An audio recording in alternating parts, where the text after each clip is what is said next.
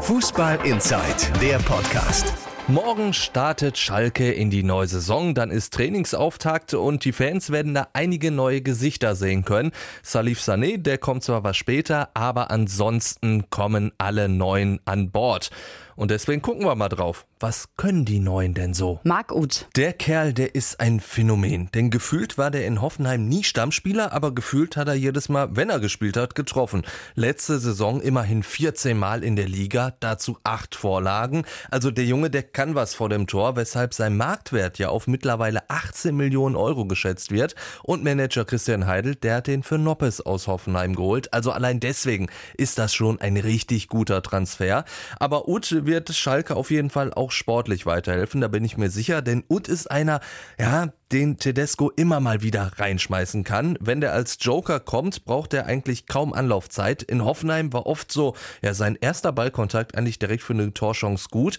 Eine Qualität, die Franco Di Santo, sagen wir mal so, in den letzten Jahren jetzt auf Schalke nicht unbedingt ausgezeichnet hat.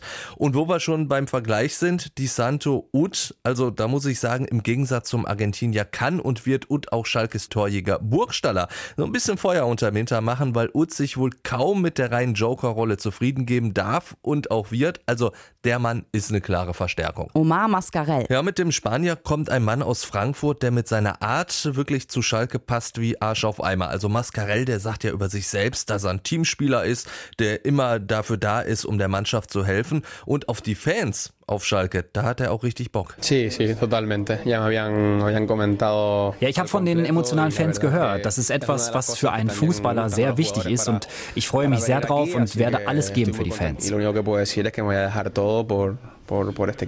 Das klingt natürlich jetzt alles schon mal wunderbar. Allerdings hat der Transfer für mich auch so ein paar Haken. Denn 10 Millionen Euro Ablöse, das ist zwar mittlerweile bei Transfers auch kein Geld mehr, aber ein Schnapper ist Mascarell damit jetzt auch nicht. Außerdem kommt Mascarell jetzt nicht unbedingt mit sehr viel Spielpraxis nach Gelsenkirchen. Letzte Saison hat er nämlich erst Probleme mit der Achillessehne gehabt, dann hat er noch einen Haarriss im Fuß gehabt. Ja, und am Ende kamen dann so gerade mal mickrige neun Bundesligaspiele zusammen. In der ersten Saison in Frankfurt, da war das noch deutlich anders. Da hat Mascarell mehr gespielt. 28 Spiele, war da klarer Stammspieler und Leistungsträger. Bundesliga, obwohl seine Leistung da auch manchmal so ein bisschen was von der Achterbahn hatte. Also ich glaube, Mascarell hat durchaus das Zeug zum Aggressive Leader auf Schalke, wie das ja immer so schön heißt, aber er muss diesen Kampfgeist direkt raushängen lassen, um sich einen Stammplatz auf Schalke zu erkämpfen. Salif Sané. Der Senegalese, das ist wirklich so der Typ Musterprofi. 1,96 groß, kein Gramm Fett, durchtrainiert bis zum geht nicht mehr.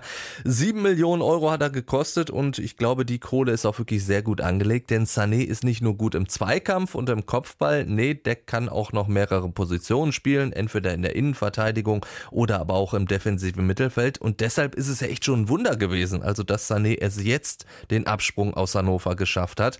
Immerhin wurde ja wirklich seit Jahren da über seinen Abgang spekuliert, vor allem als es vor zwei Jahren für 96 und Sané ja sogar in die zweite Liga gegangen ist. Und genau da liegt dann so ein bisschen der Knackpunkt, denn Sané muss jetzt mit immerhin schon 27 Jahren beweisen, dass es auch bei einem größeren Club als eben Hannover 96 schaffen kann. Aber da bin ich zuversichtlich, wenn der so spielt jetzt wie bei der WM mit dem Senegal. Also da sollte das wirklich für Sané auch machbar sein. Ich denke, Tedesco wird schon Plätzchen für Sané finden. Nicht immer, aber wahrscheinlich immer öfter. Suat Serda. Das ist so ein Transfer wie gemalt für Trainer Domenico Tedesco. Der U21-Nationalspieler, der hat immerhin schon 45 Spiele in der ersten Liga auf dem Buckel, ist aber definitiv noch kein fertiger Spieler. Also heißt Serda, der hat noch Potenzial nach oben und genau das wird Tedesco aus ihm rauskitzeln ist jedenfalls der Plan. Ob der jetzt aufgeht und wie schnell der aufgeht, das wird man dann sehen müssen. Auf jeden Fall ist, glaube ich, meines Erachtens Geduld angesagt, besonders bei Serda selbst. Der soll nämlich, ja, das hat Christian Heidel schon gesagt, langsam rangeführt werden und das heißt auf Schalke, ja, man wird sehr, sehr wenig spielen vielleicht. Also das hat ja die Vergangenheit gezeigt. Selbst bei 20 Millionen Einkauf Brel Embolo und erst recht bei Sturmtalent Cedric Teuchert.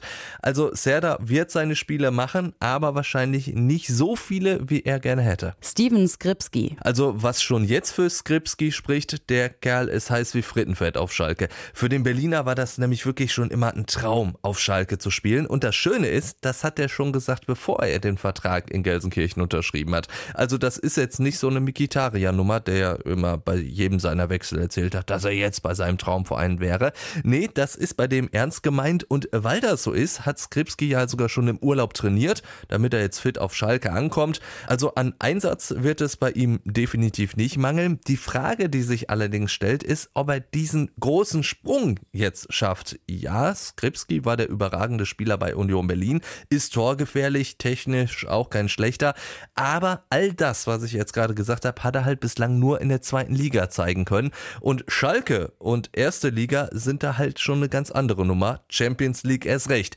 Also ich glaube, mit einem Stammplatz auf Schalke wird das erstmal nix, aber Schwung von der Bank wird er bringen können. Und so kann man jetzt alles in allem sagen, bei den Schalker Neuzugängen fällt auf, das sind alles gute Leute, aber so der ganz große Kracher, der ist halt irgendwie nicht dabei. Und wenn man Manager Christian Heidel so hört, dann wird dieser Kracher auch nicht mehr kommen. Das wird für eine gute Rolle in der Bundesliga reichen, da bin ich mir sicher, da wird Schalke oben mitspielen. Für die Champions League muss ich aber sagen, hätte ich mir tatsächlich mindestens einen Spieler ja, mit einer etwas größeren Strahlkraft gewünscht. Fußball Inside, der Podcast. Noch mehr Fußball gibt's in unserem Webchannel Dein Fußballradio auf radioplayer.de.